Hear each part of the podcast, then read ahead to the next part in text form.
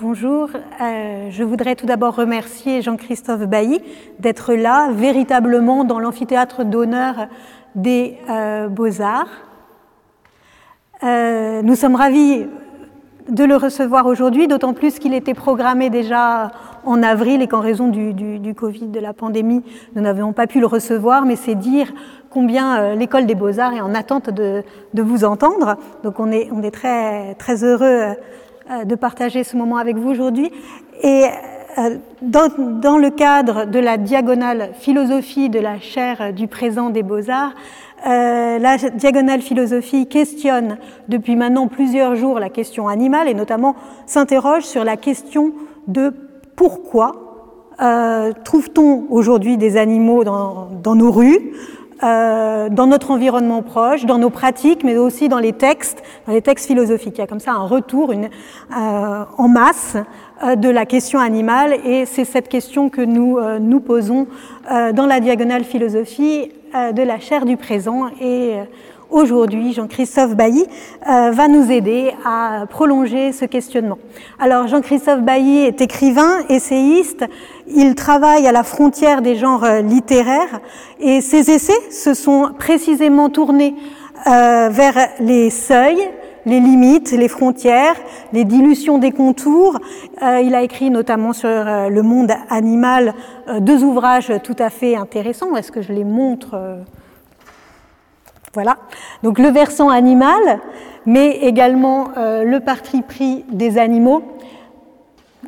Euh, Jean-Christophe Bailly s'est aussi intéressé à l'architecture, à la photographie, dans L'instant et son ombre par exemple, mais euh, aussi à la peinture, au paysage, aux villes, et on peut aussi citer euh, Le dépaysement qui a été publié en 2011. je vous laisse la parole. Merci beaucoup d'être là. Merci à vous, merci à, l'École des beaux-arts pour cette invitation dont je me souviendrai, puisque je l'ai fait dans des circonstances un peu particulières, devant un amphithéâtre, l'amphithéâtre d'honneur en plus, euh, quasi vide, mais bon, euh, amicalement perçu, en tout cas. Et donc, euh, on va parler euh, en effet des animaux. Donc, euh, ce que j'ai choisi de faire, c'est une sorte de récapitulation un peu des. Peut-être elle sera un peu accélérée en fait, des thèmes que, que, j'aborde. Voilà. Et en effet, euh, je suis euh, dans, nous sommes dans une actualité très particulière. Et par exemple, c'était pas du tout la même situation lorsque j'ai commencé à écrire sur les animaux il y a 20, 25 ans, 30 ans. Et euh, très peu de gens le faisaient, je dois dire. Et il est arrivé qu'on soit perçu comme euh, voilà bêta. On, nous avait assaisonné de ce qualificatif pour une pièce de théâtre que j'avais fait avec ma camarade Gilbert Tsai, qui s'appelait Sur le vif, fable sur le déclin des espèces, euh, hein, ou les espèces en voie de disparition, je ne me souviens plus, où on traitait de, l'imminence euh, quasiment de, la disparition des animaux, et ce n'était pas un sujet vraiment d'actualité. Et aujourd'hui, comme vous le savez, c'est un sujet euh, constant. Euh, les animaux sont présents par leur absence programmée, mais ils sont présents aussi par le fait que, par exemple, à la faveur, si on peut dire, de la pandémie, ils sont réapparus, il y a une sorte d'esquisse de, de, réensauvagement, il y a les problèmes de la chasse euh, euh, et euh, de l'abattage industriel qui sont soulevés aujourd'hui avec beaucoup plus de, force et d'acuité que ce n'était le cas autrefois, alors que euh, euh, l'élevage industriel et l'abattage industriel ne datent pas d'hier matin, et la chasse, j'en parle pas, j'en parlerai tout à l'heure, elle est même sans doute une des plus vieilles pratiques et une des plus anciennes formes de relations que les hommes ont eues avec les animaux, mais elle a complètement changé, elle n'a plus rien à voir avec ce qu'elle a été. En tout cas, euh, ce qu'on voit, c'est que les animaux, euh, ils inquiètent quelque chose en nous et dans le monde. Alors nous, dans l'ensemble, pas tous, mais dans l'ensemble, on est très inquiet devant le spectre de leur disparition programmée. Quand je dis programmée, est-ce qu'elle l'est vraiment? Peut-être pas intégralement, mais en tout cas, comme on dit, on y va. Je ne vais pas vous assommer euh, de chiffres, mais que ce soit pour les insectes, les oiseaux, les, mammifères, grands ou petits, Euh, ces chiffres sont extrêmement parlants et malheureusement affolants.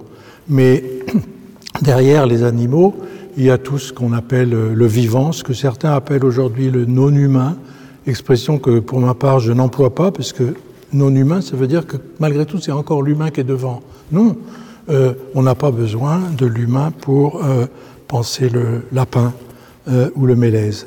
Donc euh, je préfère dire le vivant. Et de tout le vivant, disons, les animaux sont peut-être ce qu'il y a de plus immédiatement vivant. Ça bouge, ça remue, c'est là, ça nous regarde au sens strict avec des yeux. Donc on peut dire que les animaux sont euh, les estafettes du vivant. Voilà. Mais tout bonnement, qui, sont-ils? C'est quoi les animaux? Alors on est obligé de revenir euh, sur les grandes divisions du vivant, justement, avec ce qu'on appelait autrefois les règnes, expression que je continue d'aimer beaucoup. S'il y a bien un, des règnes qu'on peut approuver, c'est ceux-là, euh, le règne végétal, le règne minéral et, euh, le, règne animal. Je, je viens de citer le minéral. En effet, on ne l'incorpore pas dans le vivant habituellement, mais si on considère que est vivant ce qui vit et meurt, on sait bien que tout finira par mourir et euh, simplement les temporalités, les durées d'existence et les formes de devenir du monde minéral sont incommensurablement plus, plus lentes et plus longues, mais sans le minéral qui est un souvenir du sidéral, du ciel, du céleste, eh bien sans le minéral et sans le sidéral, on ne serait même pas là. Les plantes ne peuvent pas pousser sans lumière et euh, sans sels minéraux, et là on a bien euh, la conjonction. Donc le vivant c'est un, un, ensemble énorme, mais disons que les deux sous-classes du vivant, euh, ou qui, sont vraiment faites de ce qui, est, de ce qui périt, c'est d'une part les autotrophes et d'autre part les hétérotrophes. Je n'ai pas redit végétal et animal parce qu'on a besoin d'être précis. Autotrophes, c'est quoi? C'est les plantes. Mais autotrophes, ça veut dire ceux qui sont immobiles, ceux qui se nourrissent sur place, ceux qui n'ont pas besoin de se déplacer pour se nourrir. Donc les plantes, quelle que soit leur taille, sont en fait, euh, j'aime bien cette expression, des sortes de points de suture entre la terre et le ciel. Tout petit, hein, un, persil c'est un tout petit point de suture, et évidemment qu'un peuplier, a fortiori un baobab ou un séquoia, c'est des points de suture énormes, mais à l'échelle de l'univers infime quand même, et donc en réalisant ce qu'on appelle la photosynthèse, que je ne vais pas décrire, mais je vous y renvoie, euh, ils font, euh, euh, leur travail.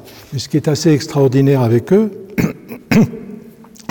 et je le dis dans mon esprit, il n'y a aucune hiérarchie, hein, il n'y a pas de mépris pour les végétaux, au motif que je m'intéresse peut-être moi davantage aux animaux, et il faut faire très attention à, cela, c'est juste euh, des différences. Et d'abord, en plus, il y a énormément d'associations. Mais ce qui est extraordinaire avec les végétaux, disais-je, c'est qu'ils compensent leur immobilité par une recherche spatiale, une recherche formelle donc, euh, permanente, qui se déploie de deux manières, vers le haut, vers le haut, c'est-à-dire en cherchant la lumière, et c'est toute cette merveilleuse sculpture relativement mobile, mais attachée des branchages, des ramifications, avec les feuilles, les feuillages, les floraisons, etc. Toute cette extraordinaire recherche, parce que c'est une recherche, et c'est une recherche toujours en cours que font les végétaux, vers le haut, donc compensation de l'immobilité par ce travail où ils palpent, ils palpent l'univers d'une certaine manière. Et puis, simultanément, ils font la même chose vers le bas. C'est beaucoup moins visible, évidemment, puisque c'est sous terre, mais c'est surtout beaucoup moins connu. Or, aujourd'hui, il y a pas mal de travaux qui essayent d'explorer tout ce qui se passe en dessous, avec non seulement les racines, mais toute une série de réseaux, de tissus souterrains, euh, comme ceux euh, pour les, qui sont plus co connus depuis plus longtemps pour les champignons, etc. Mais euh, donc, ces deux, ces deux croissances simultanées, qui ont une espèce de ré réciprocité d'ailleurs, et puis qui sont liés par, par, par, par, le, tronc, les, les, tiges, les ramures, etc. etc. Donc des êtres tout à fait, tout à fait extraordinaires, mais surtout des formes non finies. C'est des formes qui sont perpétuellement en devenir. Hein que ce soit des devenirs cycliques avec le retour des saisons, ou que ce soit, des devenirs plus traversants euh, qui s'étendent sur des dizaines, parfois des centaines d'années, et euh, en droit d'une certaine manière, comme l'explique bien Francis Allais, le grand spécialiste des arbres, en droit les arbres seraient quasi, euh, non pas éternels, en tout cas ils auraient une durée infinie et en tout cas incommensurable à celle des hétérotrophes, donc auxquels je viens, les animaux, dont, il euh, faut toujours le rappeler, nous faisons partie. Sur ce plan-là, en tout cas, nous sommes des hétérotrophes, c'est-à-dire que nous sommes séparés du sol, séparés d'un milieu, nous sommes des formes individualisées et finies. Bien entendu qu'il y a une croissance chez les mammifères, chez les reptiles, chez n'importe quel animal, avec des formes d'évolution très spectaculaires, notamment chez les insectes, avec les, chrysalides, les, lenteurs de devenir, les, éclosions, etc.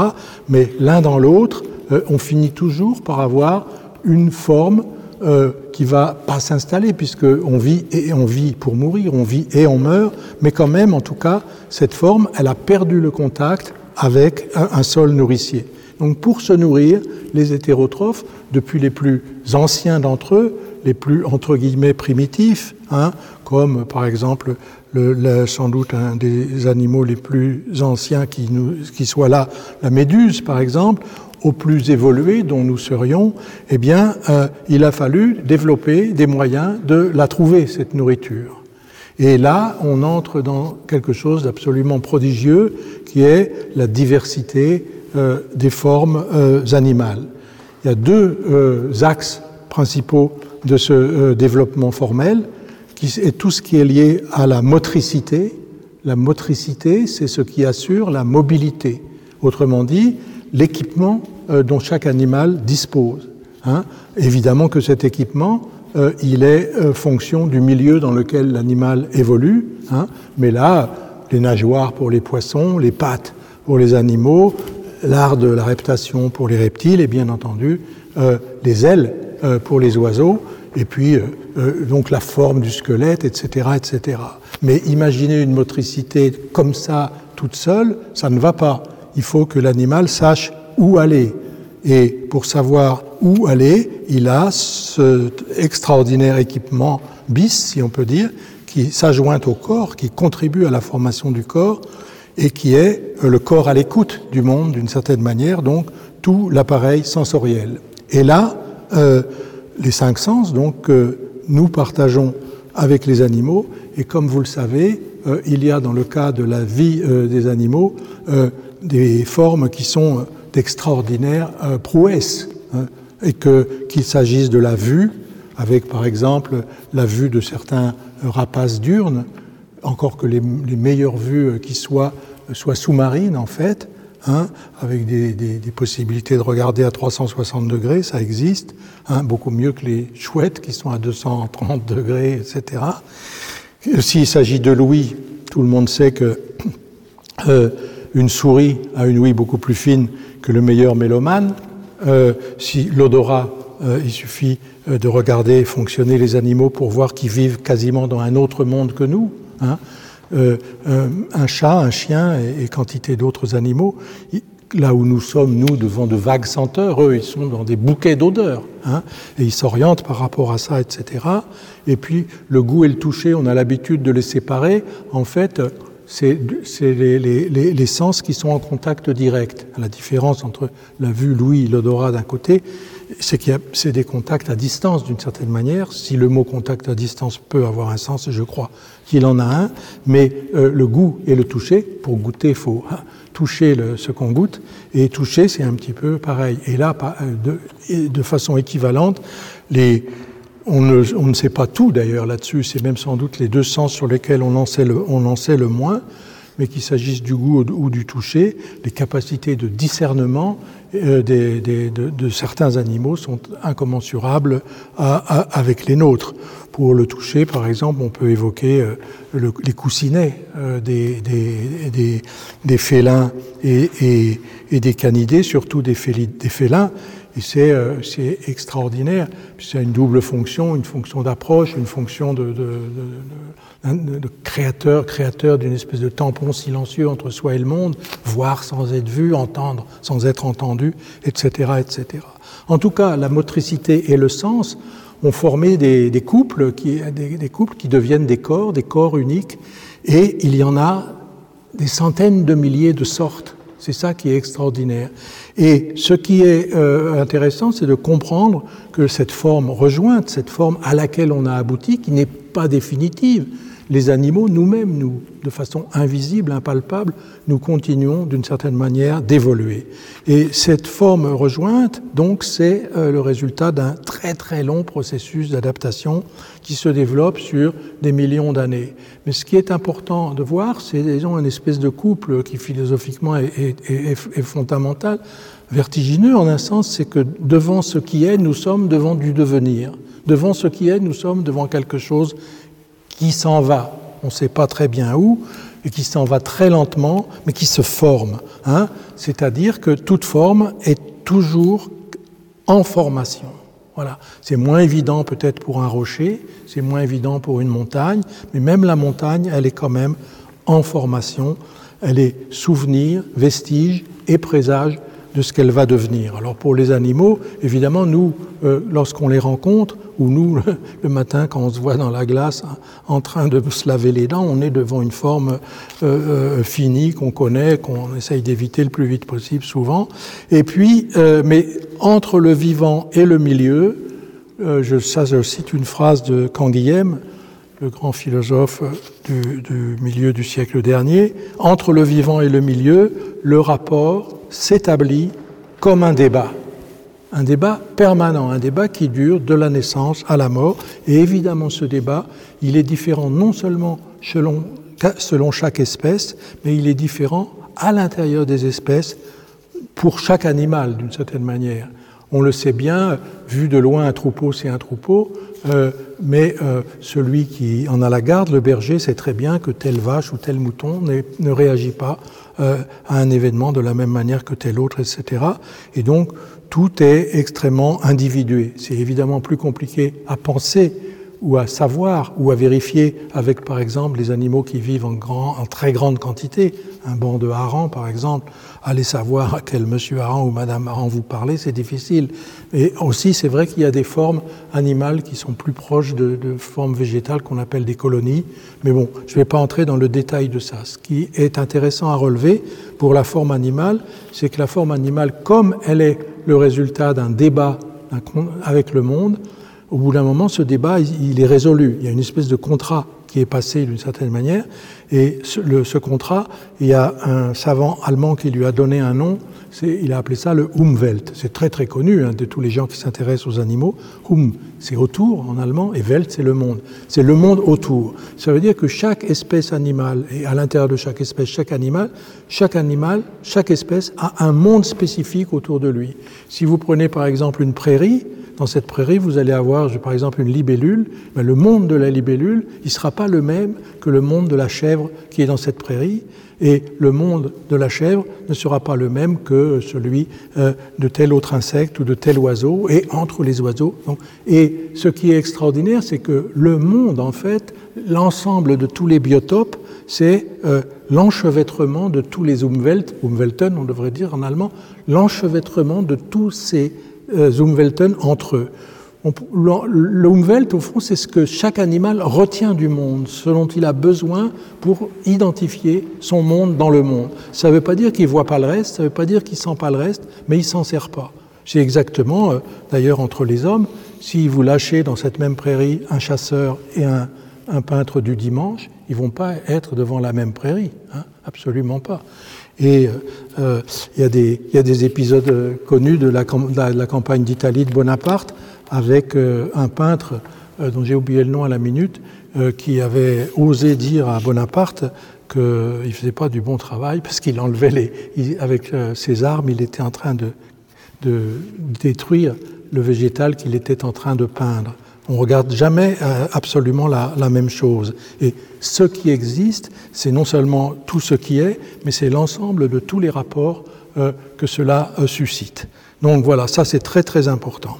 Et donc, une fois qu'on a parlé de ça, une fois qu'on aborde cette extraordinaire, cette extraordinaire diversité euh, de, des, des, comportements, des formes, etc., bon, ça reste trop général, trop générique. Il faut euh, peut-être développer. Et alors évidemment, on pourrait le faire pendant des jours et des jours, pendant toute la vie, mais même dans le cadre d'un exposé comme celui que j'essaye de, de, faire pour le moment, il vaut mieux quand même donner peut-être quelques exemples. D'abord aussi euh, dire que sur le plan, disons, philosophique, cette diversité, c'est une forme immédiate, euh, elle vaut pour tout le vivant hein, d'ailleurs, mais c'est une forme immédiate du multiple. Le multiple, bon, et le vieux couple philosophique de l'un et du multiple, eh bien, on est devant, euh, euh, l'évidence du multiple, l'évidence du multiplié, de l'infiniment multiplié même. Et il y a une, phrase d'un présocratique euh, que, que j'aime beaucoup, que je crois que j'ai mis en exergue plusieurs fois, et elle est, elle est, la suivante, car ce sont les étangs, donc ce qui existe, ce qui est, car ce sont les étangs, plus nombreux que l'un, qui se meuvent. Ça veut dire, ce qu'elle a de fort, cette phrase, c'est qu'elle elle crée un lien direct entre la, le multiple et le mouvement. Hein, le multiple et le mouvement. Et c'est assez logique d'ailleurs que l'un soit euh, une espèce de manifestation euh, close, close sur elle-même et en elle-même. Donc déjà, euh, l'animal, le règne animal, le monde animal, c'est le monde de la déclosion, d'une déclosion perpétuelle. Hein? Et euh, alors, il y a un terme qu'on emploie euh, régulièrement, euh, comme je faisais une critique sur l'emploi du mot non humain, et là, ce serait une critique que je ferais sur l'emploi systématique de, l'expression du terme biodiversité. Bien, entendu qu'il est juste, c'est la diversité du vivant, et c'est un terme qui contracte énormément de choses. Mais souvent, on expédie un peu le divers avec la biodiversité. Et je crois qu'il est intéressant, voire fondamental même, de la caractériser davantage, de caractériser en quoi cette diversité, c'est aussi euh, le règne de la différence, le règne de la différence et le règne de, euh, excusez-moi, de la surprise. Différence égale surprise. Hein. Euh, les hommes, surtout les hommes occidentaux, ont eu une passion par rapport à cette diversité, à cette multiplicité, ont eu la passion de classer, de ranger. Et c'est très passionnant à étudier. C'est devenu systématique au XVIIIe siècle, ça commence bien avant. Et on a été confronté avec les, les découvertes, les explorations le développement des sciences d'observation, on a été confronté à des quantités de plus en plus grandes, mais jamais les hommes n'ont été fatigués de ranger ça par famille, sous-famille, etc., etc., avec évidemment des disputes entre savants pour savoir si un tel est bien de la famille ou pas, etc. Mais ce qui est fascinant derrière ça, euh, c'est euh, l'univers euh, de ces différences. Hein. Si on regarde par exemple les différences de taille, donc j'ai pas besoin euh, je sais que je rappelle des évidences, mais justement, il faut les avoir toutes à l'esprit en même temps pour aborder euh, de front la question animale. La coccinelle est loin d'être le plus petit des animaux. C'est déjà une géante par rapport à bien d'autres petits insectes. Mais enfin, si on prend la coccinelle d'un côté et l'éléphant d'autre part, déjà, c'est quand même assez stupéfiant. Hein assez stupéfiant, et l'éléphant n'étant pas ce qu'il y a de plus grand, puisque vous savez qu'il est largement dépassé par euh, les baleines. Si on prend le poids, évidemment, on passe de plusieurs tonnes à même bon des grammes, mais même pas des grammes, des milligrammes, hein, des milligrammes. Et tout ça vit, tout ça bouge, tout ça a un nouvel, grand ou petit, euh, euh, autour de lui. Les différences de forme l'exubérance est absolument incroyable. Hein. Et si on prend par exemple un, un, animal comme la pieuvre, la pieuvre, vous mettez une pieuvre à côté d'un âne, déjà c'est, ça, se rencontre assez peu fréquemment au demeurant. Mais si mentalement vous mettez la pieuvre et l'âne, hein, vous obtenez quelque chose d'extravagant, mais pas plus extravagant que si vous mettez euh, la girafe et le, célèbre aujourd'hui, malheureusement pour lui, pangolin, ou si vous mettez euh, tel ou tel euh, animal avec tel autre, je ne sais pas, un lama avec un, une souris, et en restant là, on reste dans les mammifères. Et, et par exemple, donc, si euh, on, en reste dans un, une catégorie précise, qui est celle des, oiseaux, là j'ai pris deux exemples. Donc, euh, le premier exemple, euh, qui va venir normalement, voilà, c'est un très bel oiseau, magnifique oiseau, qui s'appelle, ah, c'est un perroquet, hein, Ara Hyacinthe, c'est son nom. Il est un habitant des forêts équatoriales amazoniennes, donc menacé, j'ai pas besoin de vous le dire, extraordinairement beau, presque c'est incompréhensible même d'une certaine manière. Pourquoi bleu? Et si bleu, pourquoi ce jaune-là? Enfin, une perfection totale. Euh, il n'a pas été photographié en Amazonie, celui-là, mais c'est une photo euh, qui a été faite à un endroit que j'aime beaucoup, qui s'appelle le zoo de Douai-la-Fontaine. Et c'est la, pour le moment, c'est la plus grande volière d'Europe. Et c'est une volière qui ne montre que des oiseaux provenant euh, du continent sud-américain. Alors évidemment, c'est une volière, les oiseaux ne sont pas libres, mais elle est très très grande et elle, est, elle, est, faite dans des carrières de tuffeau sont surmontées par un, par un grillage très fin. Et euh, c'est le, nouveau, le nouvel fonctionnement des volières. On entre dans la volière, on est avec eux. On n'est pas de l'autre côté d'un grillage. Et c'est assez, assez troublant, assez beau. on les, on peut les, les à sainte, on les voit à 50 cm si on veut. On n'a pas le droit de les toucher, mais il peut arriver qu'ils se mettent sur l'épaule, etc. C'est déjà créateur de, de, quelque chose. Et en restant dans les relativement gros oiseaux, donc c'est à moi maintenant, en, restant dans les relativement gros oiseaux, là on passe complètement ailleurs pas tellement par la forme, mais euh, par le look, si on peut dire. Hein. Et là, c'est un animal que, quant à moi, j'adore, qui s'appelle le harfan, ou qu'on appelle aussi la chouette des neiges. Comme son nom l'indique, elle n'est pas du tout amazonienne, hein, et on voit bien qu'elle est équipée pour euh, euh, des, des, climats qui sont les climats arctiques, les climats de, de, toundra, etc., etc. Et c'est un, le harfang est un très très bon et très très grand chasseur. Et aussi, comme c'est intéressant aussi, comme souvent euh, les animaux comme ça, elle a euh, une qualité de, silence qui est tout à fait, euh, tout à fait e, extraordinaire. Et mm, des fois, les, les lieux, celle-là, je, je, c'est une photo que j'ai prise dans, sur, le, sur les réseaux, donc elle doit être en nature, je pense. Mais euh, pour dire que ce que je disais du zoo de Douai-la-Fontaine n'est pas général ou générique pour les zoos. Je me souviens qu'il y a euh, dans la forteresse Vauban de Lille, qui est un parc de, de, ville, il y a une petite volière comme ça, et il y a deux harfans. Et ces malheureux harfans, ils sont juste à côté d'une cage qui est remplie de perruches, qui font un tintamarre toute la journée, et on se met à la place de ces malheureux harfans qui sont comme ça, terrorisés par ce bruit permanent qui est le contraire absolu de leur monde. Et si je dis ça, c'est pas pour l'anecdote, mais c'est justement pour qu'on qu voit bien ce que c'est qu'un Umwelt. Hein.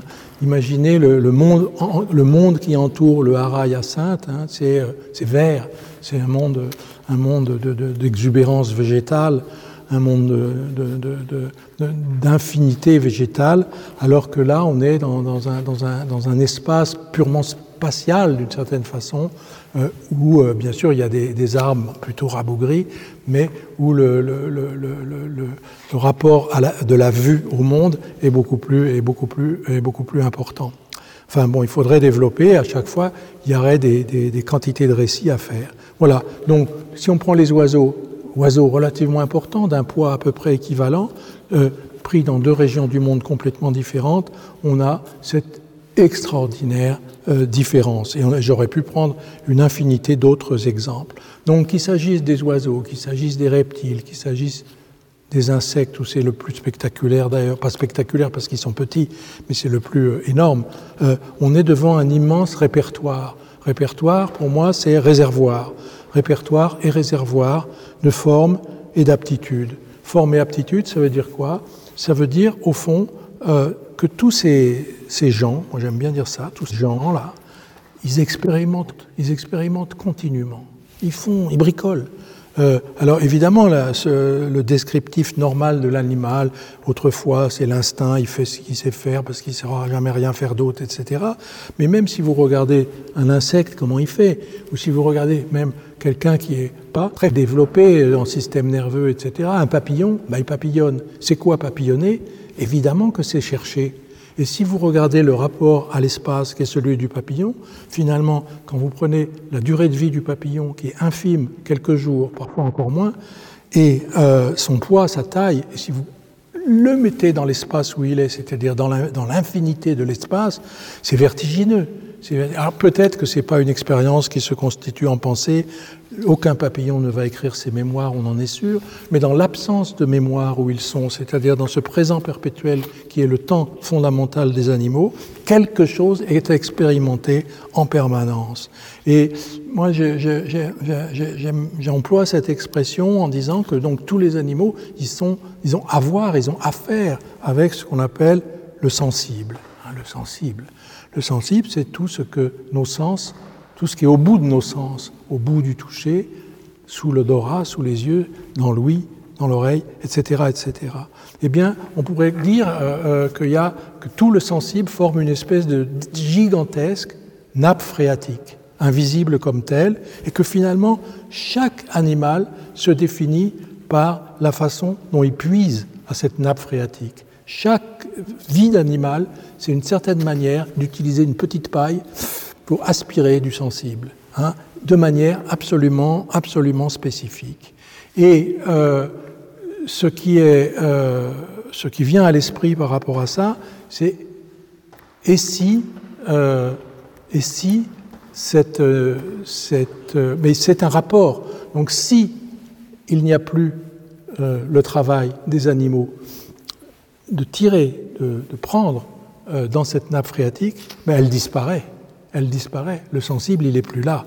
Et c'est malheureusement euh, ce qui se profile un peu ou beaucoup, je ne sais pas, euh, avec ce qui est en train de se passer, c'est-à-dire la disparition massive de quantités d'animaux.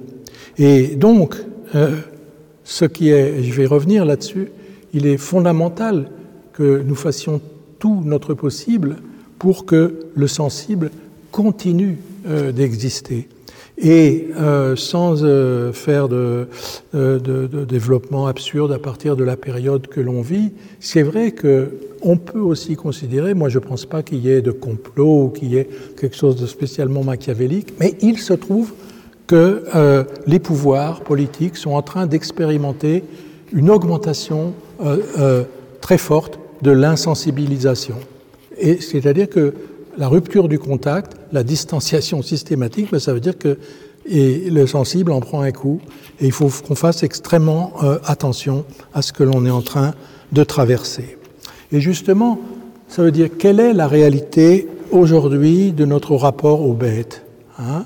Donc, bien entendu, on a vu ces, images assez formidables euh, euh, aux actualités pendant le, premier euh, confinement, celui du printemps 2020, où on voyait euh, tel ou tel animal euh, sauvage parcourir telle ou telle ville avec des choses assez saisissantes qui allaient du palais royal à Paris avec des canards ou des oies, je ne sais plus, jusqu'à des, choses peut-être plus, plus spectaculaires un éléphant sauvage ici ou là. Et je me souviens plus, il y avait des choses, ça me vient plus à l'esprit, mais vous avez tous vu ça. Donc c'est vrai qu'il y a une sorte de réensauvagement. C'est vrai qu'indépendamment de cet épisode du Covid, il y a des phénomènes qui sont régulièrement décrits, par exemple le retour des renards euh, dans des pays moins hystériques que la France sur le renard, qui sont là euh, dans, dans, dans, les banlieues et même dans les centres-villes. Il y a euh, des tas de choses comme ça, etc. Puis il y a tout ce qui résulte aussi du, des, déséquilibres euh, de la chaîne alimentaire causés par l'intervention humaine qui fait qu'en effet, c'est vrai qu'il y a beaucoup de sangliers, beaucoup plus qu'il en faudrait, mais bon, voilà, etc. Je ne vais pas entrer dans le détail de ça, mais si on veut dire, malgré ce réensauvagement, très relatif quand même, la dominante, c'est du rapport que l'on a avec les animaux. Euh, ce n'est pas euh, du tout de croiser éléphants, sangliers, euh, voire même oies ou canards dans la rue quand on descend de chez soi. Les, les animaux que l'on fréquente, si on peut dire, je parle dans la société, par exemple, occidentale ou dans les sociétés dites développées sur le plan économique, eh bien, le premier rapport aux animaux, euh, c'est euh, les animaux domestiques, les animaux domestiques, les animaux familiers, les animaux de la maison. Hein. euh, qui sont autre chose que les animaux domestiques. Je pense aux chats, aux chiens et à quelques autres animaux peu nombreux. Et puis après, il y a tous les animaux qu'on mange. on n'a pas un rapport aux poules ou aux bœufs lorsqu'on achète un beefsteak ou une cuisse de poulet, mais c'est de la chair, c'est du vivant et on l'ingurgite. Ou on l'ingurgite pas, mais c'est là dans les boutiques. Et puis il y a aussi un rapport que l'on a, mais c'est un rapport déjà indirect, donc on ne peut pas dire non sensible, mais c'est une, sensibilité mise à distance, une sensibilité mise à distance. Il y a le rapport qu'on a aux animaux spectaculaires, on peut dire, les animaux des films animaliers, et puis, mais j'en parlerai peut-être un petit peu plus tard, euh, les animaux qu'on peut aller voir euh, en vrai, mais dans une forme très particulière de distance qui est celle du zoo. Hein. Mais les animaux sauvages comme tels, on a avec eux, dans l'ensemble, surtout quand on habite la ville, mais même quand on habite la campagne, une relation plutôt très furtive. Sauf que il faut redéfinir ce que c'est le sauvage. Sauvage, c'est connoté euh, un grand animal, plus ou moins dangereux, plus ou moins prêt à vous bondir dessus, pas du tout. Un lombric est sauvage. Une coccinelle est sauvage. Est sauvage ce qui n'est pas domestique. Est domestique ce qui se reproduit sous la main de l'homme. C'est la définition classique qui a été donnée au XIXe siècle et elle est très bonne. Et animal domestique, celui qui se reproduit sous la main de l'homme, donc non domestique, c'est tout ce qui vit autrement, euh, euh, même si c'est euh, auprès de l'homme. Là, c'est un choix de certains animaux, hein, les chauves-souris qui viennent dans les maisons, les oiseaux qui utilisent des, des, cheminées, etc., etc. Mais les animaux sauvages sont très nombreux, mais très petits, et le rapport le plus constant qu'on ait avec eux, c'est que quand ils nous voient, ils s'en vont. Quand ils nous voient, ils s'en vont. C'est très très difficile de créer du rapport. Ils sont au courant, ils savent qu'on est le prédateur suprême, et dans l'ensemble, ils sont extrêmement méfiants, et ils ont bien raison d'ailleurs euh, de l'être. Hein euh, mais euh, ce qu'il y a, c'est que nous, donc aujourd'hui en 2020, on a la mémoire d'une histoire du rapport des hommes aux animaux. Et cette histoire du rapport aux animaux, il faut la retracer d'une certaine manière. Et pourquoi? Très rapidement, évidemment, je vais le faire. Mais pourquoi? Parce qu'on l'a en nous. On l'a en nous.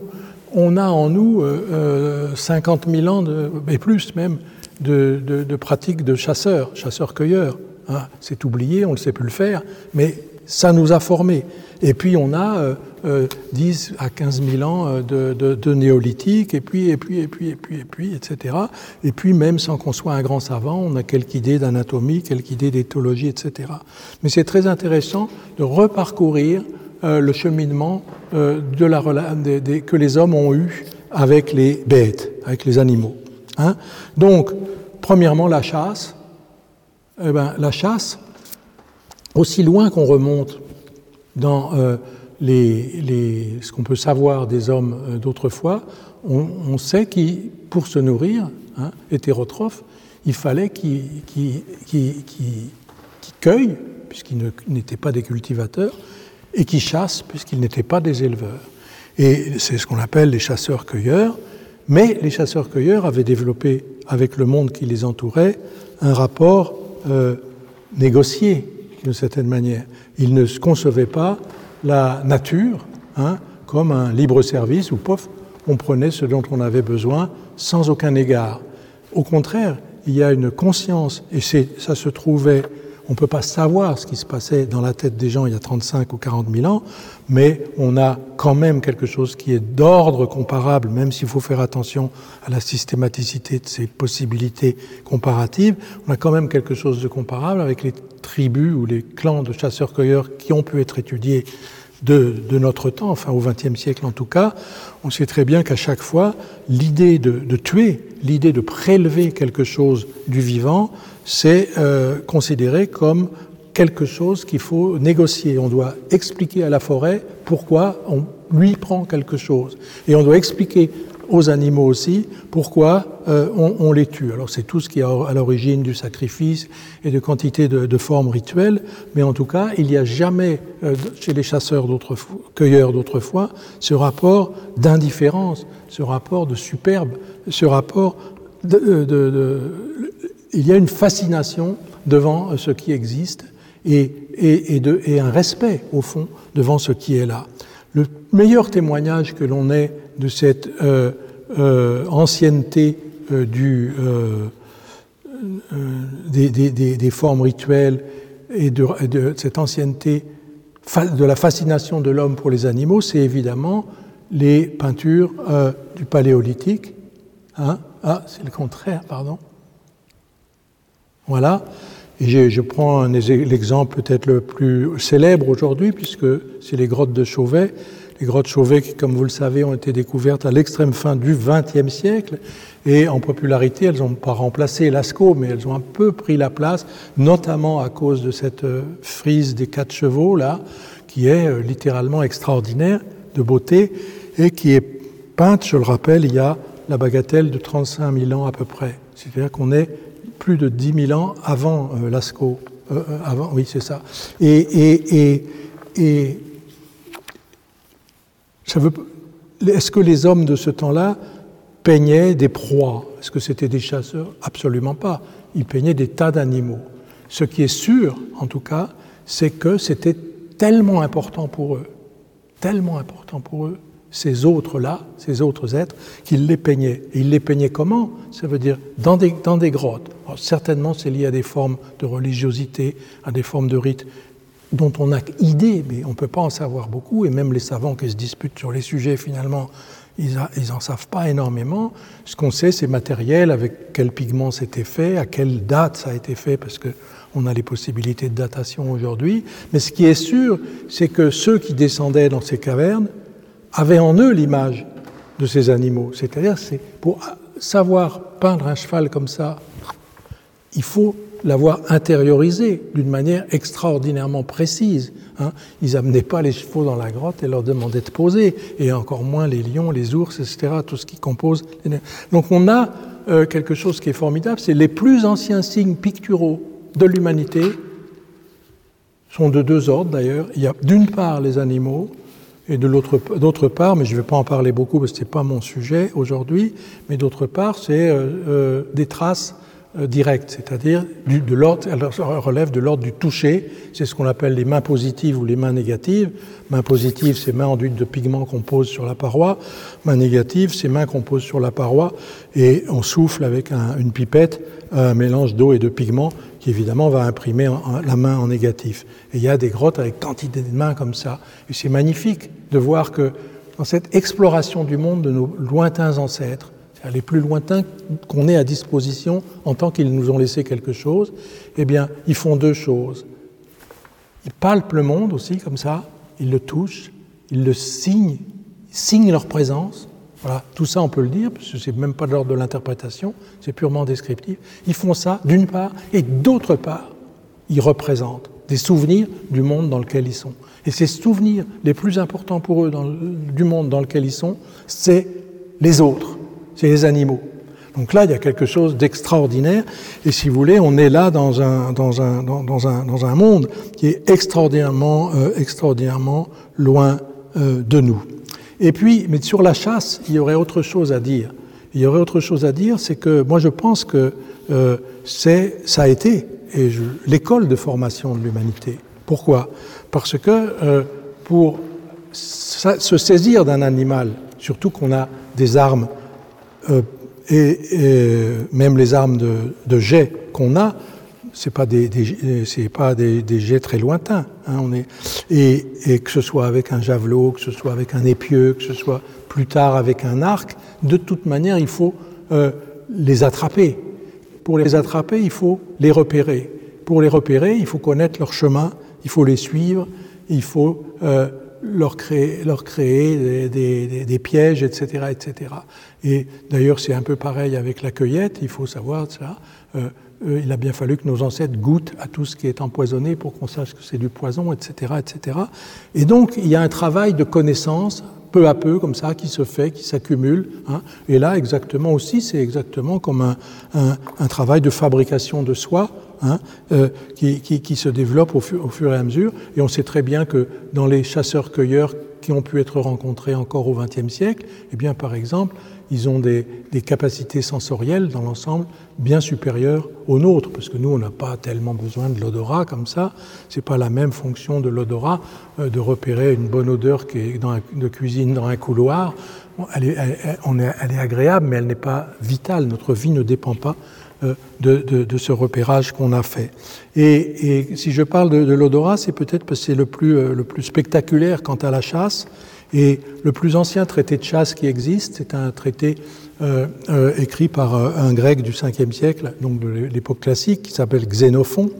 Et dans ce traité de la chasse de Xénophon, c'est un traité de chasse très précis. C'est un livre sur la chasse aux lièvres dans le Péloponnèse. Hein. donc on est dans un biotope bien précis et en fonction d'un animal bien précis. C'est d'une précision absolument incroyable. Euh, si on, veut avoir une idée de ce qu'était le, Péloponnèse euh, euh, à l'époque de Platon, eh ben on lit ça et on y est. D'ailleurs, j'ai toujours cité cet exemple quand les grands théoriciens disent le paysage est une invention des Hollandais avec les tulipes au XVIIe siècle. Totalement absurde comme pensée. le paysage, il a été regardé, et bien mieux que par les Hollandais et les autres au XVIIe siècle, par des gens qui peignaient pas, mais qui s'en servait, qui vivait tellement dedans qu'ils n'avaient peut-être pas ce rapport d'éloignement et de frontalité. Et justement, pour ces gens-là, les rapports olfactifs, de toucher, etc., étaient très très importants. Donc on est dans le Péloponnèse et pas devant le Péloponnèse. Et ce que raconte Xénophon, qui est formidable, c'est à un moment, ils, utilisaient les chiens déjà pour chasser. Et euh, les, lièvres, euh, comme tous les, les gibiers, laissent ce qu'on appelle des voies la voix d'un lièvre, VOIE, c'est la trace olfactive. À cette trace olfactive, l'homme est insensible. Il ne la comprend pas, il, la devine vaguement, mais il est incapable de la suivre. Par contre, le chien, il est spécialisé là-dedans. Il suit la trace olfactive. Donc la chasse au lièvre dans le Péloponnèse, c'est quoi? C'est quelqu'un qui ne voit pas bien qui ne sent rien et qui suit quelqu'un qui voit et qui sent beaucoup mieux que lui, qui suit quelqu'un qui voilà. Donc le lièvre, l'homme suit le chien qui suit le lièvre. Hein Ça veut dire qu'on est euh, dans une dialectique extraordinaire de visible et de caché, hein, d'apparent et d'inapparent. Et le rapport euh, euh, au monde sauvage du chasseur, c'est exactement celui-là. Et, là, il y a quelque chose, moi je ne suis pas du tout fasciné en tant que tel, par la chasse en tant que telle, mais il faut bien voir que c'est par là que, d'une certaine manière, quantité de, notions, même philosophiques, on peut dire, ont pu apparaître. Hein. L'un est le multiple, le visible et le caché, etc. etc. Eh bien, euh, euh, et dans quel paysage on était Mais dans quel paysage on était? Ça fonctionnait. Là, je vais montrer euh, une image, euh, voilà, que j'utilise souvent. Il s'agit euh, d'un dessin fait par un, explorateur écossais en Australie. Au moment, au début de la conquête, au fond, du, du continent australien, elle était découverte au XVIIIe siècle. Là, on est vers 1820-1825, comme ça. Ce monsieur s'appelait Thomas Livingston Mitchell. Et il, a, il fait cette chose assez étonnante de peindre, de dessiner un paysage. Je vous dirai de quel paysage il s'agit ensuite, parce que c'est très important. peindre un paysage, mais de mettre devant, dans la position classique de la peinture du temps, peinture romantique, mais il met un aborigène. Ce qui est un geste assez assez étonnant qu'il faut euh, saluer d'ailleurs. Alors cet aborigène est peut-être dans une pose qu'aucun aborigène n'a eu ou n'aura, je ne sais pas, pourquoi pas d'ailleurs, mais en tout cas on est devant un tableau romantique d'une certaine manière, mais qu'est-ce qu'il montre? Il montre l'inconnu. Ce, ce, dessin, et on le sait, a été fait avant que l'homme blanc ne traverse ça pénètre ça. Donc c'est extraordinaire. Hein. et le paysage, au fond, devant lequel est cet aborigène et devant lequel est Thomas Livingston Mitchell, c'est un peu ça euh, devant quoi étaient nos plus lointains ancêtres chasseurs-cueilleurs. Imaginez le prodige comme ça de vie, de vitalité qu'il y a là-dedans. Et si je dis ça, c'est parce que ce qui est devant l'aborigène, c'est le massif qu'on appelle les Blue Mountains, et c'est exactement ce qui a été ravagé par le feu en janvier dernier, c'est là où il y a eu les millions d'animaux morts, et ce que vous voyez là, très probablement, n'existe plus, n'est plus que cendres et, ruines. Hein. Donc c'est pour dire aussi, euh, là on est très loin en arrière, avant euh, l'exploitation euh, du sol, du continent, etc., la, la, façon aborigène d'habiter le monde étant évidemment très respectueuse de ce dans quoi elle se trouvait, et puis maintenant la même chose, c'est quelque chose de détruit. C'est là-dedans aussi, c'est avec tout ça qu'on fonctionne par rapport aux animaux. Juste pour terminer sur la chasse, qui est quand même très important, c'est l'extraordinaire décadence de la chasse. Aujourd'hui, la, chasse comme art de loisir, comme loisir, c'est quelque chose, euh, peut-être il y en a qui trouvent ça bien, moi j'ai beaucoup de mal, euh, je n'ai pas de jugement moral là-dessus et je pense qu'il y a des formes de cruauté bien plus accablantes. Et sans doute il y a aussi des formes de chasse qui peuvent être... Euh, comme certaines formes d'élevage d'ailleurs, euh, qui peuvent être défendues et sont défendables. Mais je citerai juste une anecdote qui me vient du, très beau livre de Nastasia Martin, non pas celui qui, l'a rendu célèbre, Croire aux fauves, mais un livre qui est l'étude qu'elle avait fait sur les, les, une tribu en Alaska, les Gwich'in, et elle raconte ces histoires. Donc les Gwich'in, au milieu de l'Alaska, sont confrontés euh, aux, Occidentaux, aux Blancs. Et euh, eux, c'est des chasseurs. Euh, cueilleurs très peu, parce qu'il n'y a pas grand-chose à cueillir là-bas, mais ce sont des chasseurs et des pêcheurs. Et ils voient arriver, ils voient débouler des, des, Américains qui viennent en hélicoptère, en avion, comme ça, chasser pour le week-end. Et, ce que font ces chasseurs, c'est ce qu'ils veulent, ce qu'ils veulent, c'est un trophée. Ils veulent pas. Eux, les Gwich'in, ils chassent pour se nourrir. Mais l'idée même de tuer un animal et d'abandonner son corps et d'emmener que la tête, pour eux, c'est l'incompréhensible même. Et il y a une autre histoire qu'elle raconte avec les, poissons, avec un, responsable qui, parce qu'évidemment, il se trouve que parfois c'est, en plus, si je puis dire, ces Occidentaux euh, fortunés qui viennent euh, pour le week-end, en plus ils sont écolos. Et donc euh, les pêcheurs, ils pêchent, puis après ils remettent les poissons dans l'eau. Et là, il y a une, remarque extraordinaire d'un Guichin. Faudrait là, il dit mais mais que vont penser les poissons? C'est sublime. évidemment, ça fait rire tout sur le coin, mais c'est sublime parce qu'il le dit sérieusement. C'est-à-dire que les poissons, évidemment, ils pensent, ils, sont, ils sont habitués à un certain rapport on les pêche, on me pêche, il faut que je fasse gaffe à ne pas être pêché, mais c'est normal, c'est la vie. Et là, brusquement, on le remet à l'eau, c'est le monde à l'envers. Voilà, je dis ça pour expliquer là où on en est aujourd'hui avec la chasse. Après, on ne peut pas parler des animaux sans, faire, euh, sans parler quand même de l'élevage. Hein.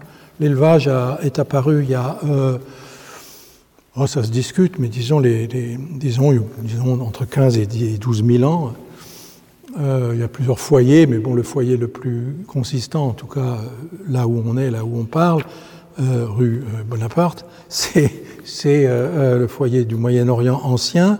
Et peu à peu, il y a toute une histoire extrêmement passionnante de la façon dont c'est venu, hein, espèce par espèce, etc. comment, avec quels animaux ça s'est produit, par exemple ceux dont le comportement de fuite est groupé et non pas dont le comportement de fuite est dispersé, etc. etc. Euh, c'est passionnant à suivre et je ne vais pas en raconter l'histoire. Mais ce qui est, euh, ce qui est intéressant, c'est de voir que cette histoire, elle est relativement continue, relativement lisse, elle augmente quantitativement, elle se déplie, elle se déploie, elle se répand, mais en gros, il n'y a pas de modification substantielle du rapport aux bêtes qui se crée par l'élevage entre les premiers linéaments, les premiers troupeaux, les bergers de l'Antiquité par exemple, et euh, la fin du néolithique, c'est-à-dire euh, le début du XXe siècle. Hein. La campagne de mes grands-parents, de vous, vos arrières, grands-parents, etc., c'est encore la, la, campagne néolithique et avec une forme extrêmement particulièrement souvent très savamment développé d'associations justement entre le végétal et l'animal, avec euh, euh, l'utilisation euh, du foin, l'utilisation, etc., etc. Je ne vais pas entrer dans le détail de ça, mais ce qui est vrai Et la campagne était comme ça, elle l'est encore, mais de façon vraiment alvéolaire et vestigiaire. C'était quand même une forme d'intimité avec les animaux. Hein. Et c'est vrai que si on allait chercher, comme ça m'est arrivé, je ne vais pas jouer le grand-père maintenant, mais comme ça m'est arrivé d'aller, on m'envoyait chercher le lait à la ferme, hein, c'est vrai que c'est un rapport que je ne pense pas qu'un enfant d'aujourd'hui, sauf exception, en tout cas en France, puisse avoir. Et rien que, par exemple, l'immédiate sensation de, chaleur, hein, les odeurs, etc., la richesse sensorielle, la richesse sensible de ce à quoi on était confronté, et puis la réalité de, l'animal, la réalité de cette matière incroyable qu'est le lait, d'une certaine façon, etc. Tout ce qu'on pourrait raconter à partir de là, eh ben, on, l'a plus ça. Et euh, Georges Bataille avait, avait parlé, parle des animaux euh, dans, son essai sur un petit essai sur les religions où il essaye de, donner une, forme très concentrée à sa pensée, eh bien, et c'est là il emploie cette expression, il parle d'intimité perdue. Et ça, je pense que c'est très très juste. Cette intimité-là, cette intimité qui était quand même celle euh, du néolithique, on l'a, perdue. Hein. Alors, euh, il y a aujourd'hui l'élevage tel qu'il se développe, tel qu'il s'est développé, c'est-à-dire l'élevage industriel. Alors là, a toute une gradation, disons. aujourd'hui, l'élevage comme ça, c'est compliqué parce que ça va de, formes qui sont quasi encore euh, euh, antique, on peut dire. Hein. Il y a encore des bergers comme ça dans la montagne, etc. Ça existe. Puis ailleurs qu'en France, bien entendu. Et puis à l'autre bout, on a les fermes de mille vaches, etc., où les animaux piétinent dans la boue. Et puis, euh, encore pire, les élevages de poulets, etc., qui sont une honte avec des métiers comme les ramasseurs de morts qui parcourent chaque matin les élevages pour enlever tout ce qui tient pas la route avec des durées de vie, etc. Et surtout le fait que tous les animaux, ce qui caractérise l'élevage industriel, c'est le fait que l'animal n'est plus euh, du tout confronté à un milieu, n'est plus du tout confronté à un biotope, et que toutes les possibilités qu'il a d'expérimenter le monde sont systématiquement détruites, interdites même. Donc là, il y a quelque chose qui est de l'ordre du scandale. Mais à l'inverse, c'est vrai qu'il y a des formes d'élevage et des éleveurs qui essayent de faire un tout autre travail et qui continuent de euh, travailler euh, dans, l'espace, dans, le sein, au sens le plus strict, de cette intimité, pour eux pas encore perdue. Avec la question posée, de, à la fin, on élève pourquoi? Que ce soit pour prendre le lait, que ce soit pour obtenir le cuir ou que ce soit pour euh, euh, faire la viande, à la fin, l'animal est quand même victime de l'homme. À la fin, il est tué, l'homme reste prédateur. Mais, et là, il y a une discussion qui s'ouvre, et je crois que certaines formes de simplification là sont tout à fait, euh, sont tout à fait, tout à fait mauvaises. Ah, donc il faut comprendre, en plus moi je suis descriptif ici, mais donc dans la constitution du rapport de l'homme aux animaux, aux bêtes, il y a, je le rappelle, la chasse, puis la très longue histoire de l'élevage. Après, il y a un autre chapitre, c'est l'avant-dernier, il y en aura un quatrième sur lequel je terminerai. Le, euh, chapitre, c'est les animaux sujets d'étude. Hein. Alors, qui s'est intéressé aux animaux? Ben, Les philosophes, hein, les premiers quand même, Aristote, tout ça. Et puis, les gens, qu'est-ce que c'est que, ces trucs-là? Pourquoi c'est comme ci Pourquoi c'est comme ça Il y a ça. Et puis évidemment, la science se développe considérablement à partir euh, notamment du XVIIIe siècle, avec l'idée des classifications, avec le déploiement euh, euh, des, sciences, les descriptions anatomiques, euh, euh et plus tard ce qu'on appelle l'éthologie, c'est-à-dire l'étude des comportements animaux. Parallèlement à ce, rapport scientifique de la science aux animaux, où évidemment le rapport n'est pas un rapport de contemplation affective, n'est pas un rapport d'empathie, c'est un rapport à distance qui essaye d'étudier, de comprendre, à l'intérieur de ça, il y a des tas de diversité, il y a une diversité énorme et il y a aussi des formes comportementales euh, qui sont extraordinaires. On peut citer l'exemple euh, le plus connu peut-être, mais fascinant, euh, de Fabre, hein, avec ses insectes. Si on lit, j'ai pas lu les dix volumes, mais j'en ai lu une partie, les dix volumes des souvenirs entomologiques de Fabre, c'est un livre extraordinaire. Et, quand il décrit, par exemple, euh, ce qu'il voit, ce qu'il fabrique, surtout quand il a pu avoir sa, propre maison et créer son propre espèce de petit paradis terrestre saturé de, tout ce qu'il avait envie d'observer, quand on voit comment il décrit euh, euh, l'arrivée, par exemple, c'est un chapitre magnifique, l'arrivée des grands pans de nuit. Les grands pans de nuit, c'est les plus grands papillons y ait en, en, Europe, enfin en France, qui ont des envergures de jusqu'à 15-20 cm, ils sont comme pratiquement des oiseaux. Et, il y a un moment, la maison, ils ont laissé les fenêtres ouvertes, et, il y a son fils qui court, hein, papa, papa, etc. Et il le prévient, la maison est envahie, c'est pas beaucoup, mais il y en a une vingtaine, une trentaine, et il va pouvoir les étudier. Il y a une espèce de, de merveille, d'émerveillement, l'émerveillement prime. Il y a ça souvent, puis des fois pas du tout. Des fois le type, il a déjà le scalpel à la main. Hein. Et, euh, et puis, parallèlement, euh, parallèlement à ça, mais on a appris beaucoup quand même par ce biais sur les animaux.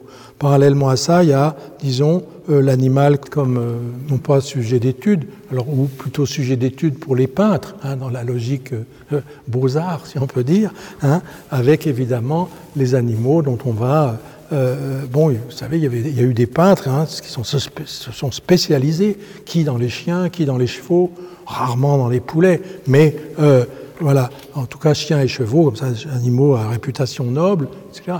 Et c'est vrai que dans le, ce serait intéressant d'ailleurs à ma connaissance, il existe, il existe des livres bébêtes, genre calendrier, les, jolis animaux qui font comme ça, mais une étude systématique du rapport de la peinture aux animaux, je ne veux pas qu'elle existe en fait avec ce qu'il faudrait pouvoir en dire. Et c'est vrai que par moments, il y a des choses qui sautent. Par exemple, il y a une lionne, elle est là, elle est là, en toute petite, la, lionne de profil de Delacroix. C'est, euh, elle, est, elle est au Louvre, mais jamais ils la sortent, évidemment. Euh, elle est extraordinaire, extraordinaire comme visage, on pourrait dire, comme regard etc. Donc il y a, ce rapport-là qui est très intéressant. Il y aurait toute une histoire à raconter avec les formes somptuaires et puis les formes populaires, aujourd'hui l'évolution des eaux, etc., etc. Mais je ne vais pas entrer dans le détail parce que je veux euh, en finir avec ce qui est peut-être le plus important pour moi et euh, je vais articuler ça à partir d'une histoire que je trouve exemplaire, qui est celle d'un Américain euh, de la fin du 19e siècle, début du 20e siècle, euh, qui était d'origine balte, qui s'appelle George Shiras, Shiras comme vous préférez. Voilà. George Shiras, il vivait et il était bourgeois américain comme ça, élevé euh, un peu euh, à l'américaine. Euh, il, il était en contact avec des, trappeurs, des chasseurs, des Indiens aussi, parmi ceux qui avaient pu survivre. Et il allait tout le temps, tous les étés en vacances au-dessus au sud du lac supérieur, c'est-à-dire très au nord des États-Unis, presque à la frontière du Canada, toujours dans, le même, dans la région d'une petite ville qui s'appelle Market. Market. Et euh, comme market, comme, euh, pas comme marketing ou comme market, c'est M-A-R-Q-U-E-D-T-E, e, market. Et dans les environs de market, il y avait pas mal d'animaux, il y allait. Et puis, petit, très petit, il chassait. C'est normal. Et à un moment, à force de les regarder, etc., donc il a connu les animaux en apprenant les techniques de, des chasseurs. Et à un moment, dans ses mémoires, il dit cette chose extraordinaire Gun gives way to camera. Le, le, le fusil a laissé la place à l'appareil la, photo. Et c'est ce qu'il s'est mis à faire. Il s'est mis à les photographier systématiquement. Sur le plan scientifique, il a un grand apport envers l'ornithologie notamment. Mais il, est il, entre par le biais dans l'histoire de la photographie involontairement, parce qu'il se vivait absolument pas comme un artiste, il s'en foutait même. Il voulait faire des bonnes photos euh, et faire de la propagande pour la défense de, la nature. Il est un des pionniers euh, des, premiers parcs américains, etc. etc. Et euh, il a mis au point un système de capture nocturne des images qui est très étonnant donc, euh, il a mis au point un système de flash, et c'était les animaux qui déclenchaient eux-mêmes le flash en heurtant des petits filins qui étaient reliés euh, au flash. Le flash de 1890 n'a rien à voir avec ce qui est dans nos trucs sophistiqués d'aujourd'hui. C'est une énorme euh, quasi-détonation, etc. Et il y a, des, photos dans, le, livre qui a été fait qui s'appelle L'intérieur de la nuit. On voit la photo d'un flash euh, en train de... C'est carrément euh, un petit feu de Saint-Elme, enfin c'est comme ça. Et ce que vous voyez là, cette image, c'est le moment précis où trois biches, hein, ils sont très très nombreux, les, les, cerfs et les biches dans, dans, ces, forêts, eh bien c'est le moment précis où les biches viennent d'être euh, photographiées d'une certaine manière. Elles réagissent comme ça à cette lueur invraisemblable. Et ce qui est extra... Bon là, souvent j'utilise cette image plutôt quand je parle de photographie, parce qu'évidemment c'est euh, un, un, absolu de l'instantané. Hein. Et un absolu de l'instantané, ça veut dire qu'on voit, grâce à la photographie, quelque chose qu'on ne peut pas voir. On, peut, on, le, on, le, soupçonne, on le devine, mais c'est déjà fini au moment même où on a, on a commencé à s'en occuper. Tandis que là, ça reste comme ça.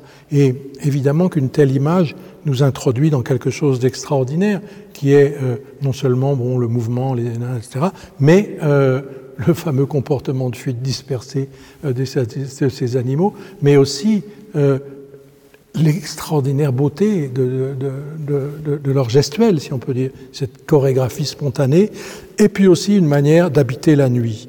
Et cette manière d'habiter la nuit, elle est peut-être encore plus évidente dans l'autre image, qui est celle-là, euh, celle d'un lynx. Là, euh, la technique d'obtention de cette image est complètement différente, puisqu'on n'est pas du tout euh, avec le, grand, le, le, grand, le, grand flash. à ce moment-là, on est sur un bateau. Il y a de l'eau, vous voyez, puisqu'il y a le, le reflet d'ailleurs assez impeccable euh, du lynx euh, dans, l'eau, et euh, avec, une barque très silencieuse comme ça, et un énorme projecteur. Il s'approche le plus lentement possible des animaux. Là, je pense qu'il arrive à une douzaine de mètres à peu près, et il raconte dans le livre que quelques instants après qu'il ait pris la photo, le lynx s'est s'est révulsé et est parti, a fait un bond tout à fait incroyable et même émis un cri, ce qui est très rare puisque c'est un animal qui ne crie pas. Et voilà, donc le lynx, donc ce qui est euh, un animal euh, particulièrement beau, particulièrement extraordinaire, malheureusement continue à être chassé alors qu'il est protégé soi-disant. Mais c'est un animal, donc parmi les, les, les félins, c'est lui qui a les coussinets les plus, les plus puissants. C'est voilà. Ce qui, me fascine dans, cet animal, c'est euh, d'abord son sens du toucher partout. Vous, savez que les lynx, quand vous regardez les oreilles, il y a ces espèces de petits. C'est des sortes de, radars. C'est un radar vivant, hein, cet animal-là, et il est très difficile de le voir.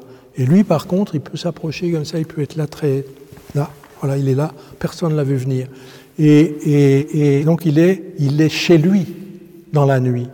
Et ce sentiment-là, euh, euh, pour ça qu'on avait appelé l'exposition et le livre L'intérieur de la nuit, euh, qui réunissait donc les photos nocturnes de, de Shiraz, hein, c'est euh, cette sensation que la nuit dans la forêt, on a beau, on a beau jouer les, les costauds, on n'est pas chez soi. Il n'y a rien à faire, on n'est pas. Eux, oui, ils y sont, et complètement.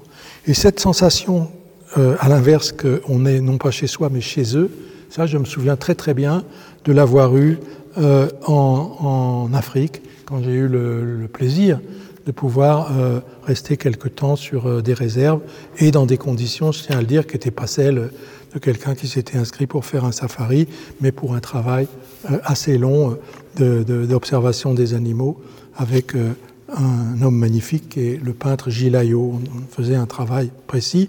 Et donc là, la sensation qu'il y a lorsqu'on est là-bas en savane ou lorsqu'on lorsqu'on dort, lorsqu'on s'endort, c'est à cause de la bande son qu'il y a la nuit, c'est vraiment qu'on est chez eux et que euh, intrus, on se sent profondément intrus, ce qu'on est de toute manière. Et, et il y a et, et il y a quelque chose de très très émouvant. À, voilà. Et cette, cette forme du monde où euh, on aimerait qu'elle soit un partage et sans tomber dans des visions paradisiaques, euh, mièvres, etc. C'est vrai que quelque chose là passe, passe euh, à portée, des, yeux, qui est quelque chose d'inoubliable et quelque chose surtout qu'il ne faudrait pas détruire. Et je pense donc que la possibilité contemplative qu'on a avec les animaux, la, plupart du temps, on ne l'a pas, parce que justement, le rapport principal qu'il y a avec eux, c'est quelque chose de furtif, quelque chose de, passager, comme ça. Hein. Euh, la nuit, sur une route, prof, on voit passer euh, un cerf, très rarement quand même, mais ça peut arriver. Mais hop, il s'en va. Euh, alors, et, donc, c'est très rare. Mais par, par contre, vous le savez, et ça on le sait, y compris avec les animaux de la maison, par moment, il peut arriver qu'il y ait non pas un instantané, mais une immobilisation, une accalmie. Brusquement, l'animal s'arrête. Il s'arrête de fuir, puis il vous regarde. Ça arrive. Et ça arrive avec des animaux très inattendus. Hein. Euh, c'est vrai que je peux le raconter, ça m'est arrivé avec une chauve-souris, dans, un endroit tout à fait normal pour une chauve-souris, et pour un homme qui est une cave. Euh, dans une cave, donc, elle tourne, elle tourne, elle tourne, puis à un moment, elle s'accroche. Et à un mètre à peu près, un mètre, oui, à peu près, au lieu de bouger, je suis resté immobile. Et là, il y a quelque chose qui se produit qui est d'abord que ce petit sac, parce que ça devient comme un petit sac, hein, c'est être à soi-même son propre hamac. C'est ça une chauve-souris. Hein. Hop, elle s'accroche, et puis ce petit sac respire. Puis comme elle a peur, il a peur, elle a peur, respire très vite. Et si on ne bouge pas, ça ralentit. Et puis quelque chose s'allume, puisque les chauves-souris, contrairement à ce qu'on pense la plupart des gens, elles voient très très bien. Elles ont en plus quelque chose d'épatant qui est l'écolocation, mais elles voient très bien. Et puis on la voit nous regarder, je la vois me regarder. Ah, évidemment, qu'en faire? Je ne peux rien faire de ça, je ne peux rien faire. Mais quelque chose a lieu. Et de son côté, comme du mien ou d'une autre, on est sur un seuil dont on ne sait pas quoi faire, mais ce seuil euh, comporte quelque chose, euh, je crois, de très, euh, de très émouvant. Voilà. Et on peut le vivre aussi, vous pouvez aller au Jardin des Plantes, là-bas il y a des axolotls, il y a une célèbre nouvelle magnifique de Julio Cortázar qui s'appelle L'axolotl et il raconte comment le visiteur du, du, terrarium tombe sur cet petit animal très étrange, puisque c'est une larve qui continue à vivre en tant que larve, Hein, c'est un état très particulier euh, du vivant, un animal fascinant à ce titre. et, lui, comme dans la nouvelle de Cortázar, si vous y allez, vraiment il vous regarde. Et si vous bougez, il vous suit, etc.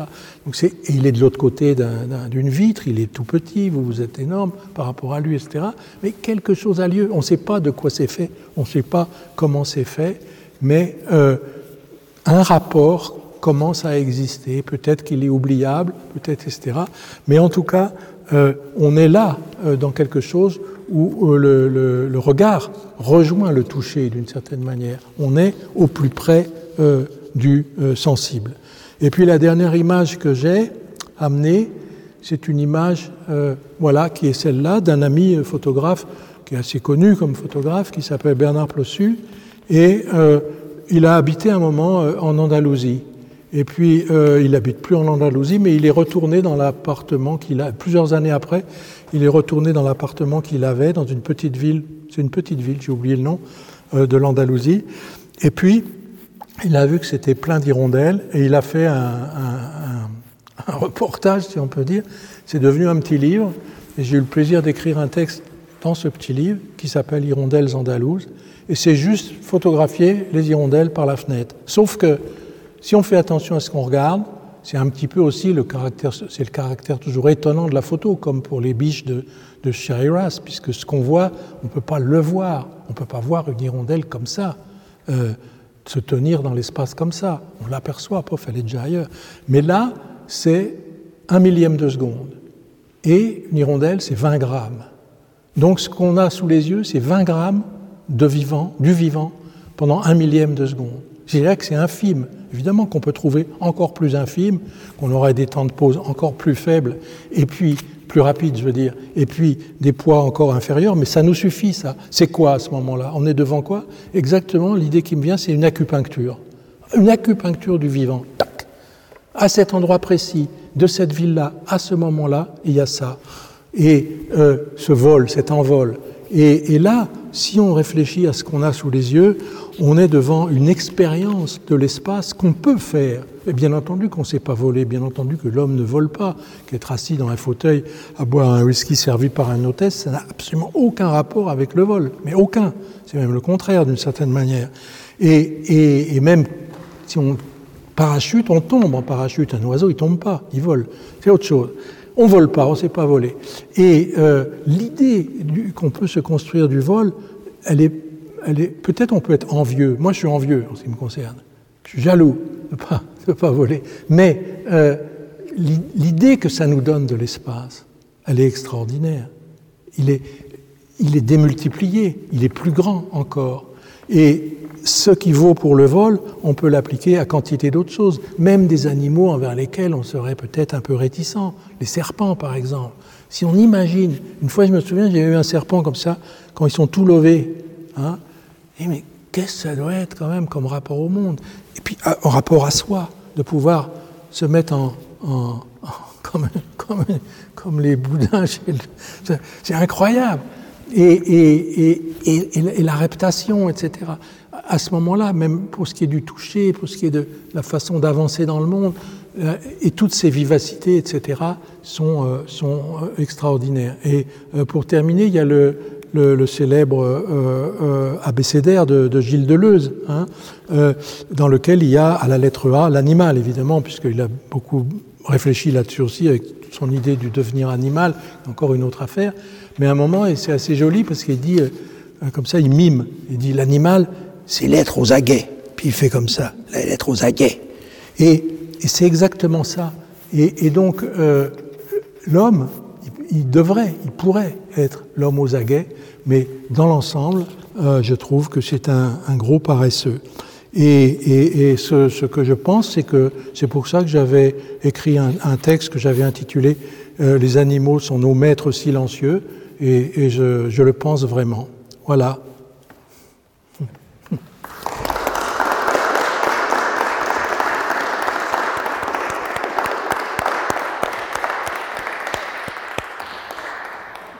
Merci beaucoup, merci beaucoup pour cet exposé extrêmement riche, ce panorama historique extrêmement complet et aussi toutes ces catégories conceptuelles que vous avez évoquées avec nous.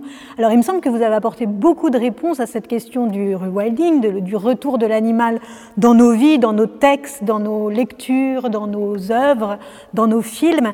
Euh, si j'en vois, si je vois trois pistes, il me semble qu'il y a déjà cette solidarité que nous partageons avec l'animal face à la catastrophe, face à la notion de disparition, ce serait le, la première explication. La deuxième explication, ce serait euh, cet émerveillement que procure l'animal, cette ouverture du sensible, ce foisonnement de rapport au monde que nous permettent d'expérimenter euh, la diversité animale et, qui et, dont vous nous avez donné un aperçu vraiment très savoureux. Et on a envie de, de poursuivre sur le baobab, le, le, le, boa, le boa et toutes ces, toutes ces autres espèces et cette multiplicité du vivant qui est effectivement une exploration infinie et absolument euh, voilà, savoureuse.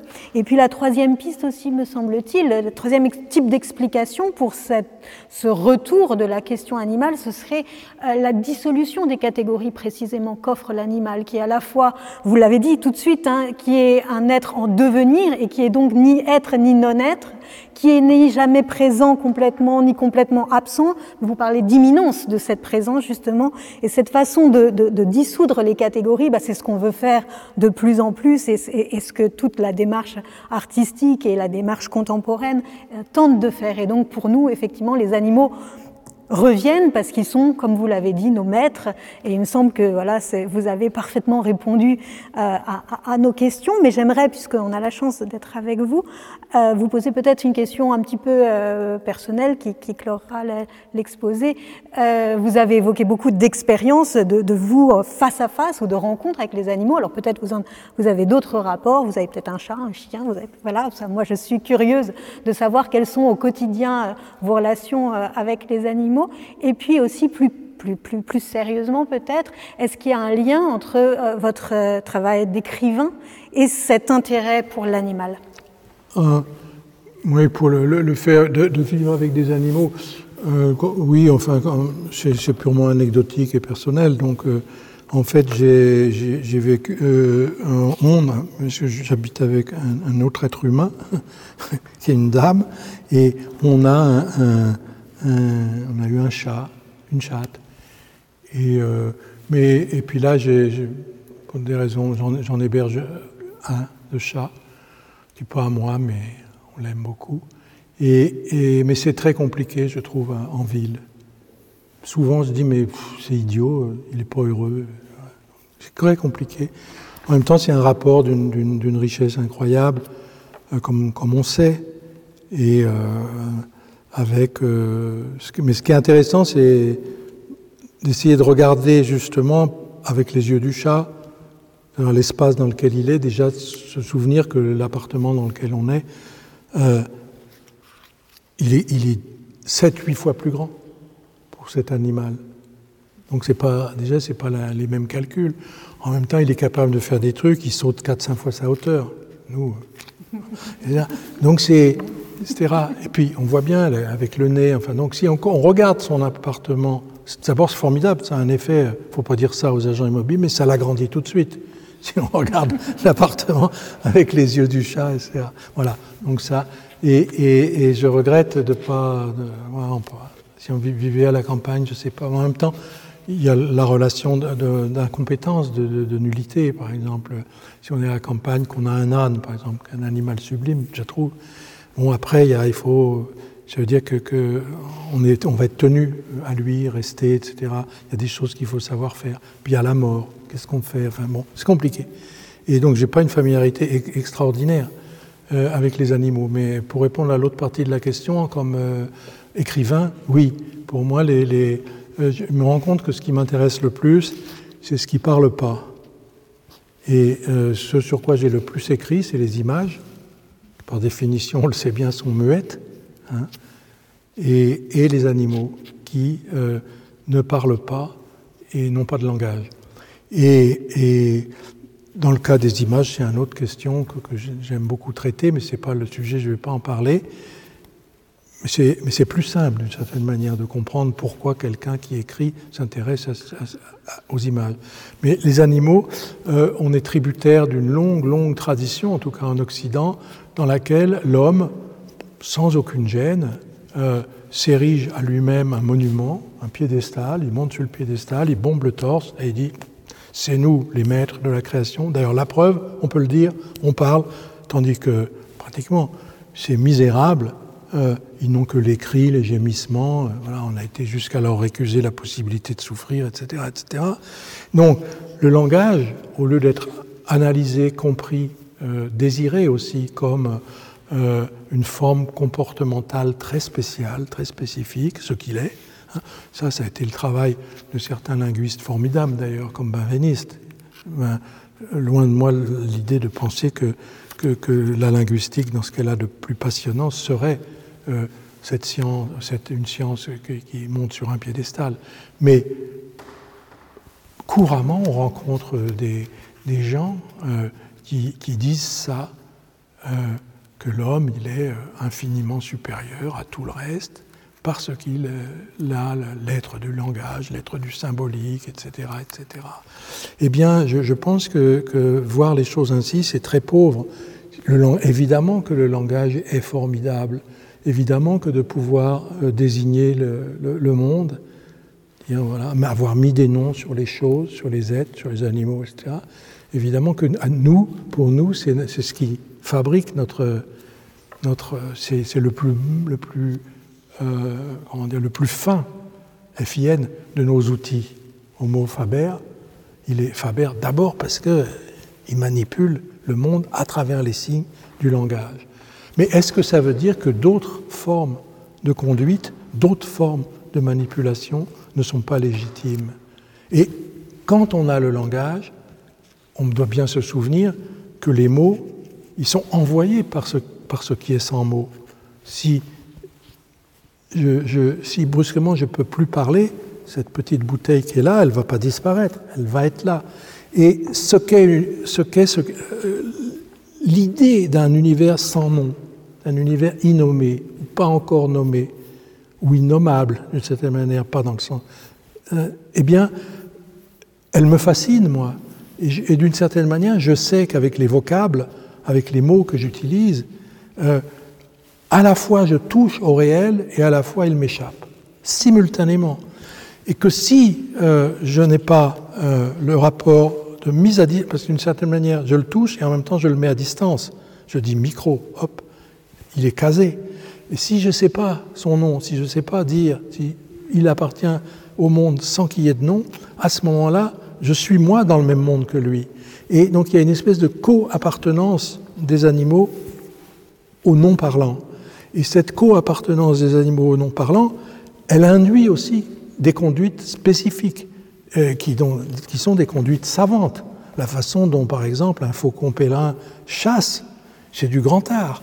La façon dont, d'ailleurs, une taupe euh, euh, construit son réseau souterrain, c'est du grand art aussi. Et donc, ce sont des manières, euh, il y a un mot très beau, c'est le frayage. Chaque animal fraye à sa façon. Et le frayage humain, c'est le langage. Ça, j'y tiens absolument. Et ça n'est que ça. Et c'est pour ça que c'est formidable. Et c'est pour ça que le langage, c'est essentiel.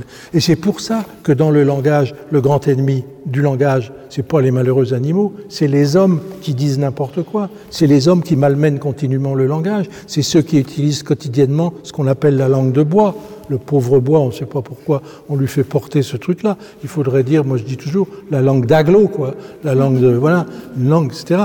La spécialité absolue des hommes politiques, les mots comme ça, jamais ils n'ont réfléchi le, temps qu'il a fallu pour qu'un mot devienne. Chaque fois qu'on utilise un mot, il a 30, 40, 50 000 ans derrière lui, ce mot.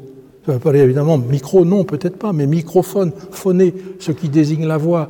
Donc, dans chaque langue différente, là aussi, il y a une biodiversité euh, du linguistique. Et, quand on, a la, conscience de cette extraordinaire finesse euh, d'outils qu'est le langage, justement, on en fait tout autre chose qu'une espèce de cuirasse euh, que l'homme porterait et qu'il mettrait entre lui et le monde. C'est pile le contraire d'une cuirasse. C'est euh, nos trucs de lynx, le langage. Voilà. et, je pense que par respect pour le langage, on doit euh, euh, tenir compte de, l'expérience qui est celle de ceux qui ne, parlent pas.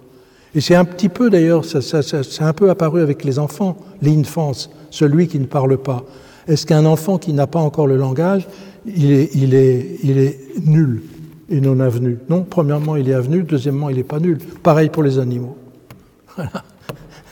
Et, je rebondis, si, si, euh, si, la biodiversité animale est menacée, est-ce que la biodiversité linguistique dont vous parlez est également menacée? Parce que dans cette ouverture du sensible, c'est aussi une ouverture du langage que ça, qui est rendu possible bah, Bien sûr, donc si vous voulez, donc, euh, vous me posez la question comme écrivain, évidemment, donc à ce moment-là, euh, euh, qu'est-ce que ça veut dire Écrire, c'est quand même essayer d'être très très précis, je trouve.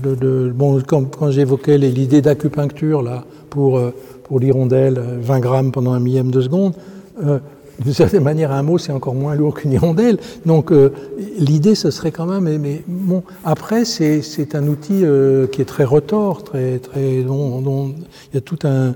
Il y je dirais pas un apprentissage parce qu'il y a des usages spontanés de la langue qui sont, tout à fait, formidables. Et, et, et le langage, il est, si on y réfléchit, il est constamment à l'œuvre, il est constamment au travail. En ce moment, si on fait, si, si on prend là, je ne sais pas quelle heure il est, euh, il est 15h30 euh, en, France et puis d'autres heures partout dans le monde. Dans le monde entier, ça parle. C'est en train de parler dans des langues différentes. Il y a des choses complètement idiotes qui sont en train de se dire. Il y a des choses de la vie quotidienne. Bonjour, ça va, la, la pluie et le beau temps. Il y a peut-être euh, quelqu'un qui est en train d'inventer un discours sublime. Il y a un gars qui est en train d'écrire un poème une fille qui est en train de, de, de, de peaufiner euh, une lettre, etc. Et le langage est sans arrêt comme ça, alors qu'on parlait de, frayer et d'expérimenter, le langage c'est ça, ça devrait être ça, parce que bien entendu on sait que s'il s'agit de euh, balancer des formules toutes faites, la formule toute faite c'est le contraire de ce que le langage a à faire comme travail. Et ce que je, trouve très fort avec les images comme avec les animaux, c'est que normalement, ils devraient nous interdire euh, les formules toutes faites. Brusquement, on est interdit devant ce qu'on voit. Une image forte, une image, on le devine tout de suite. Et c'est pas il y a les images fortes et les images faibles.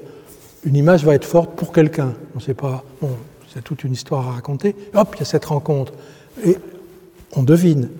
Quelque chose s'allume. Mais ce qui s'allume, ce n'est pas tout de suite du langage, c'est une interruption du discours. Ah, parce que ça ne parle pas. Donc, euh, même si c'est saturé de savoir, de choses, ça se tait. Et un animal, c'est pareil. Et, et, et lorsque, euh, je l'ai euh, juste esquissé tout à l'heure, lorsqu'il arrive aux animaux les plus familiers, disons le chien, le chat, il arrive très souvent, pas tout le temps, mais il arrive très souvent qu'ils interrompent le film. Et que euh, le film dans lequel ils tournent avec nous, et qu'ils se mettent à nous regarder, et vraiment, parfois c'est un peu inquiétant, comme s'ils nous avaient jamais vus. Et l'animal qu'on connaît depuis des années. Il regarde comme ça. Et à ce moment-là, ce qu'on a, a, envie de faire, c'est de choper son regard. Et on est devant quelque chose qu'on ne connaît pas mais qu'on ne peut, moi le, terme que j'utilise, c'est on est devant quelque chose qui est pensif. Pensif. Pensif, ça ne veut pas dire la pensée ni Einstein ni Aristote, pensif, ça veut dire on s'interroge. Et il y a un suspens à ce moment-là de l'interrogation. Et chez l'animal, on sait que ça ne va pas se formuler en mots, mais chez nous non plus, à ce moment-là, ça ne se formule pas en mots.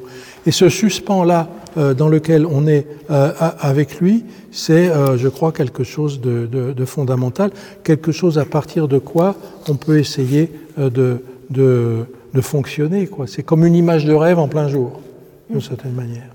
Oui, c'est ça. Merci beaucoup. On vous remercie à nouveau. Merci à vous.